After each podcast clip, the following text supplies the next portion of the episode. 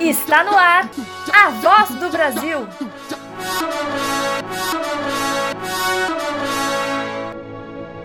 A voz do Brasil.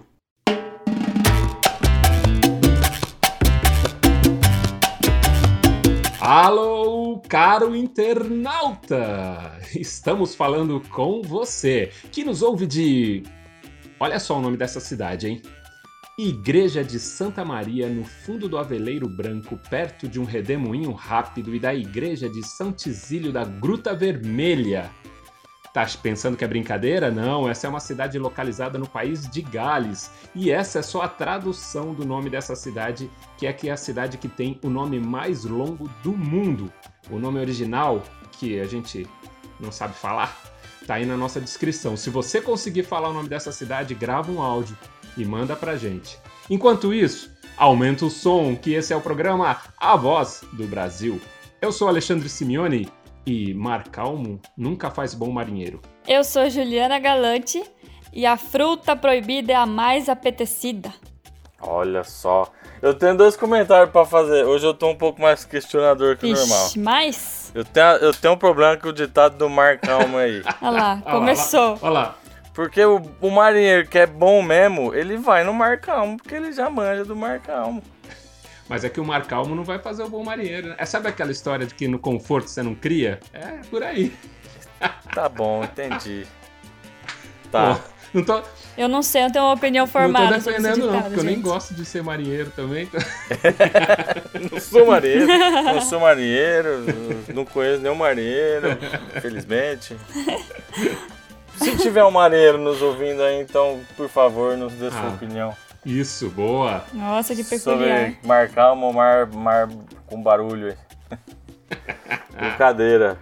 É, só, só comentando que o nome da cidade, se alguém quiser falar, tem alguma, alguns vídeos na internet da cidade que o Alexandre falou aí. Tem alguns vídeos na internet que mostram pessoas falando. E é, olha, complicado, hein? Eu vou falar, eu vou conseguir, eu vou estudar e vou falar aí, esse pronto, vamos ver, hein? Pro episódio de sexta já vai ter. Ai, ai, ai. que a gravação tá é tipo agora. Brincadeira. É, eu sou o Gerson Bernardes e já comi, já bebi, nada mais me prende aqui. No caso, me prende sim, porque eu nem comi nem bebi. Vamos em frente, que atrás tem gente. Vamos começar essa bagaça.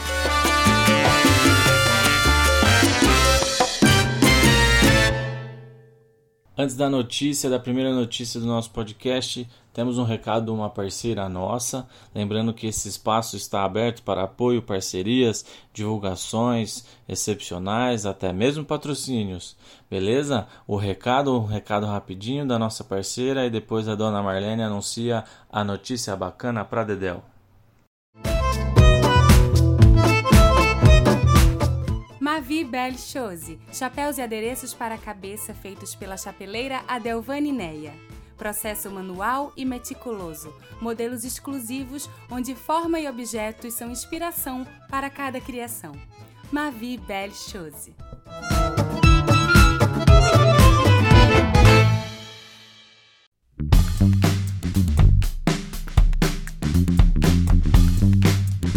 E agora uma notícia bacana para Dedéu.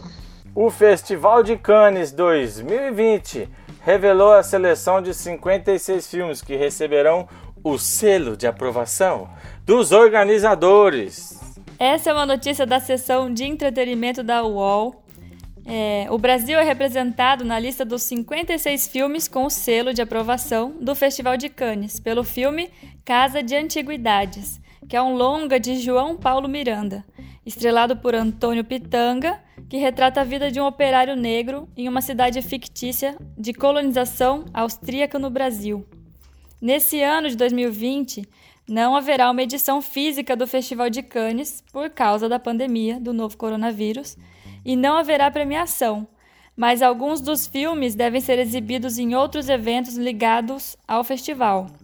O festival também cumpriu a promessa do seu diretor artístico Thierry Fremaux, Fremaux, Fremaux? O Ale que é bom de francês. O Ale, ele fala com naturalidade as coisas, né? Thierry Fremont. Olha que elegância! Vou falar de novo com, essa, com esse jeito assim. O festival também cumpriu a promessa do seu diretor artístico, Thierry Ferrou, de incluir Olha mais filmes de diretores estreantes e de diretoras mulheres na seleção. São 15, 26,7% de filmes de diretores estreantes e 16, 28 28,5% títulos dirigidos por mulheres. Neste caso, dois a mais do que no ano passado, quando o Cannes selecionou 19 longas com direções femininas. São Você 14. pode. co- Foi o quê? 14 longas. O que, que eu falei? 19. O que eu disse? E Como é que é? Você pode conferir a lista completa dos filmes no site do UOL. O link vai estar na descrição desse episódio. Com os comentários, Alexandre Simeone. Vamos lá, né? Os comentários. Eu sou um, um grande crítico de cinema. É... Bom, na verdade, o Festival de Cannes é um festival muito importante. A gente fala bastante do, do Oscar, né? O Oscar é um. É, é muito conhecido, mas o Festival de Cannes também é, é, é bem importante. Alguns. Ele revela muitos diretores também. É, o Brasil está sempre representado lá, então acho que vale a pena ver. A gente vai ver esse ano muitos festivais, é, não só Cannes, mas muitos outros que vão ter que se vão ter que trocar também, vão ter que ir para outras plataformas, não vai poder fazer aquelas né, aquela- aquele, aquele ajuntamento de gente, não vai ter jeito, né? É, mas assim, ó, é pela lista que a gente vê, tem filmes que parecem bem interessantes. Eu quero assistir alguns, principalmente esse nosso filme aqui, o brasileiro, que eu acho que é, a história é bem legal. E aí, Lambreto, o que, que você acha? Não, eu acho que tá bacana, eu só tenho um problema com a matemática. É, porque é, a notícia coloca aqui, e aí tá certo aí, tudo bem. Mas fala assim, ó, que foram que o festival cumpriu a promessa do seu diretor artístico de incluir mais filmes de diretores estreantes e diretoras mulheres na seleção. E ano passado foram 14 longas com direção feminina e subiu para 16. Só queria aí que, poxa vida, cumpriu a promessa, né? Mas também, né, nossa, como ele cumpriu, né? Podia subir mais, né? Metade, são 56 filmes, metade é 28, né? Pra falar de metade, 16, podia estar mais perto de 28.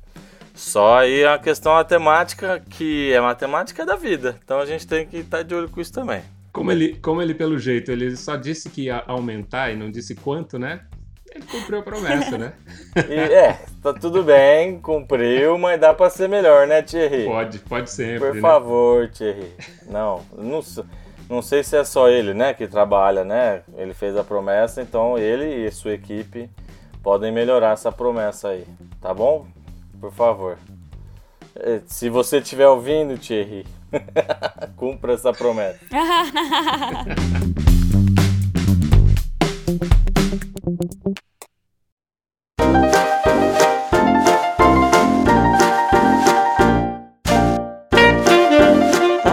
do quadro Notícia Ruim? Chega logo. Mas veja o lado bom. Startup cria plataformas de voucher para ajudar pequenos negócios. Esse é o quadro Notícia Ruim Chega Logo, mas veja o lado bom com a notícia do site Catraca Livre. E a notícia ruim é que o isolamento social, a pandemia né, do novo coronavírus, fez com que muitos negócios fechassem suas lojas quase de forma instantânea, principalmente. Não sei se eu posso falar principalmente, mas o que a gente vê logo de cara, comércio e prestação de serviço né, esse setor, esses setores foi, foi- foram bastante abalados, né? Sem poder vender ou receber clientes, empreendedores ainda buscam fontes alternativas de receita. Foi pensando nisso que a Venture Builder VD20, eu espero que seja assim que fale, Venture Builder VD20 lançou a plataforma gratuita Apoio. A plataforma é com dois i, então apoio com, dois, com duas letras i. Na prática, a ideia funciona assim: o interessado deve fazer um cadastro e comprar um voucher de uma loja listada na plataforma. O valor é repassado de forma integral para o dono do estabelecimento, que se compromete a entregar o produto ou serviço quando o isolamento acabar. O apoio está no ar desde o dia 8 de abril e já conta com mais de 70 empresas cadastradas. A maior parte dos negócios que procuraram o serviço são restaurantes, salões de beleza e prestadores de serviço. A Videvinte, Videvinci, não cobra nada pela utilização da ferramenta. O objetivo é chegar ao fim da quarentena com uma base de milhares de empreendimentos. A intenção é ajudar em um momento tão delicado como esse, pensando que se todos fizerem algo e ajudar um pouquinho, vamos ver um futuro muito melhor. Quem puder ajudar, pode fazer algo, faça assim que vai ajudar bastante gente. É, esse é um momento em que a gente precisa se ajudar, né? É, é, tem várias plataformas aí, eu acho que estão fazendo esse, é, esse tipo de ação mas a gente pode fazer algumas coisas mais próximas também, né? A gente pode comprar do pequeno comércio que está aqui pertinho da gente, que está no bairro. Né? A gente pode ver com os amigos quem está precisando de ajuda. A gente pode fazer várias coisas porque é isso. Esse tempo de pandemia, muita gente está parado. Nós, atores, atrizes, palhaços e palhaças, estamos também parados, até porque a nossa a, a natureza do que a gente faz é com as pessoas perto. A gente pode até estar tá mudando um pouquinho a nossa estratégia, mas a gente gosta mesmo é de ter todo mundo perto. E a mesma coisa de vários negócios, vários prestadores de serviço, né?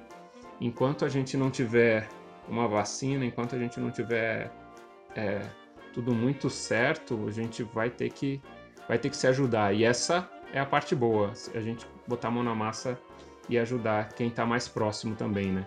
Eu vi, eu, eu vi alguns, é, e algumas grandes empresas puderam apoiar iniciativas de outras plataformas. Eu vi um restaurante, né, uma, uma plataforma para restaurantes que uma marca de cerveja contribuía com um valor. Então, se você comprasse um voucher de, de 50 reais, a, a marca de cerveja dava mais 50. Então, você tinha pagava 50, tinha um voucher de 100, o restaurante recebia 100 com a promessa de quando pudesse, né, abrir ou, ou, fazer a entrega, normalmente você pudesse usar. Então fica aí também as grandes empresas, né, né, as grandes indústrias assim, multinacionais, também podem se aliar a essas plataformas. Você, dono de uma grande multinacional que está nos ouvindo, pode nos ajudar a, se juntando aí com alguma plataforma para ajudar os, os pequenos negócios também é, para as grandes empresas, né? Se, se comprometerem com isso. Tem bastantes empresas aí grandes que estão ajudando as pessoas na, na pandemia, né? E doando para quem está sem grana, assim. Mas dá para ser melhor e dá para ajudar os, os pequenos empreendimentos também. E a gente também, né? Para além da pandemia também, né, gente? É, contribuir com as pequenas empresas, eu acho que tem que ser uma coisa já do nosso cotidiano, para além da, da pandemia, né? É, isso é legal, né, Ju? Que, é, que, é, que algumas coisas que a gente faça agora que vão além da pandemia, né? Que a gente leve isso, que a gente leve isso para a vida também, né? Não precisa ser só nesses momentos. Com certeza. Que bonito!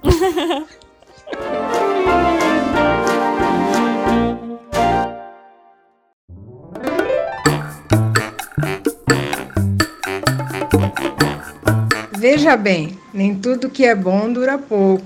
Boa notícia! Estrutura de Covid montada para pessoas em situação de rua será mantida em São Paulo. O inverno que começou no último sábado e a preocupação com a população em situação de rua aumentou, e por esse motivo, iniciativas que foram criadas para o primeiro momento no enfrentamento da pandemia se tornarão permanentes durante toda a estação. Também serão abertos 50, 50 centros de acolhida pelo Estado e, segundo a secretária estadual do Desenvolvimento Social, Célia Parnes, há uma especial preocupação com as pessoas em situação de rua por causa do inverno. É, os números mostram um aumento da pandemia entre as pessoas com vulnerabilidade, né, condição que inclui, além de pessoas em situação de rua, as famílias com baixa renda, os idosos, os moradores de comunidades, as pessoas com deficiência, indígenas, quilombolas, detentos e adolescentes infratores de internação. Entre as estruturas que permanecerão funcionando estão a gratuidade do programa Bom Prato, ampliação dos jantares para os finais de semana e implementação de pias e locais para higienização. Outra providência adotada para o Covid-19 que vai permanecer é um serviço para as pessoas em situação de rua tirarem seus documentos que funcionam junto ao CRAS, que é o Centro de Referência de Assistência Social. Uma equipe trabalha para ajudar a descobrir onde foi feita a certidão de nascimento de cada indivíduo para que seja possível emitir o CPF e o RG. Com estes documentos, as pessoas em situação de rua podem dar entrada no, no pedido de benefício de 600 reais que o governo federal concedeu. É, agora poderão usar para outros programas estatais. Essa é uma notícia do site Agência AIDS, uma agência de notícias da AIDS, né, que traz, entre outras notícias, essa notícia que estamos, que estamos trabalhando. É, eu fico feliz, é, fico bem, assim, é, surpre, é, surpreso de uma maneira positiva. É, as pessoas em situação de rua é, é uma é, essa situação da situação de rua precisa ser algo algo que tem acontecido em muitas cidades aumentou muito de uns anos para cá né? Muitas pesquisas. Aqui em Londrina a gente teve uma pesquisa que verificou que aumentou o número de pessoas em situação de rua né e, e cuidá-las para que elas tenham atendimento e para que quando possível elas saem das ruas é um caminho melhor do que inclusive o atual governador do estado de São Paulo, o Dória, ele não lidava muito bem com isso, né? Então a gente espera que ele, talvez, me parece que ele está sendo melhor assessorado e pensando em, em ações mais positivas para cuidar dessas pessoas mais do que afastá-las somente ou desmantelar é, locais que elas ficavam, né? É, ações positivas podem trazer resultados mais positivos do que, acredito eu, o governador vinha tendo também quando era prefeito do município de São Paulo. Talvez só, só aproveitando que a gente falou na notícia anterior, né, de da gente levar, continuar coisas boas, né, é, depois desse isolamento, depois que a gente passar por essa pela, pela Covid, eu acho que isso é uma coisa que os governos podem pensar, né? Se a gente pode, se a gente pode ter uma melhora nesses centros de assistência sociais, na saúde, né? Vamos investir de verdade e com eficiência, né? Para que depois da pandemia a gente tenha serviços de saúde, serviços de assistência que funcionem bem, né? Como muitos estão funcionando agora e tem que funcionar, mas que continue isso para sempre, né? É isso, né? Depois da pandemia, se tudo der certo, se essas, todas essas ideias que estão surgindo para combater esse momento, né? Se tudo der certo e continuar, a gente vai estar tá num mundo bem melhor, né, gente? Com, com mais assistência, com. Enfim, com tudo que já devia existir antes, né, desse momento. Mas vamos torcer para que seja um mundo diferente e para melhor daqui para frente, né? É isso aí, pessoal. Esse foi mais um episódio do nosso podcast A Voz do Brasil. Se você que está aí ouvindo a gente tiver alguma crítica, um elogio, uma palavra, o um nome de uma cidade difícil para falar pra gente, uma reclamação, manda pra gente lá no nosso e-mail, a voz do Brasil podcast@gmail.com ou lá no nosso perfil no Instagram, a voz do Brasil podcast. Entra lá e conversa com a gente. Eu sou a Juliana Galante e quem não chora, não mama. O podcast A Voz do Brasil está no ar e nos seus agregadores de podcast, toda segunda, quarta e sexta. Eu sou o Gerson Bernardes e merenda, comida, companhia desfeita.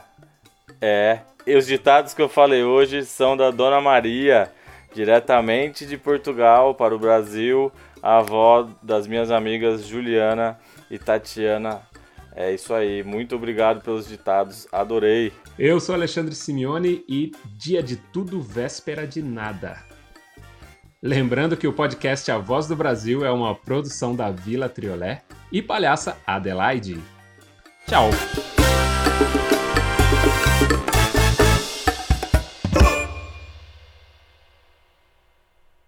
Vou ficar pensando nesse ditado agora, Lê. Minha mãe falava isso, quando chegava coisa, eu nunca entendi ele direito também. Mas, por exemplo, ela chegava com um monte de doce e a gente queria comer tudo de uma vez, ela falava dia de tudo, véspera de nada. Gente, faz muito sentido. É verdade. Vivendo e aprendendo.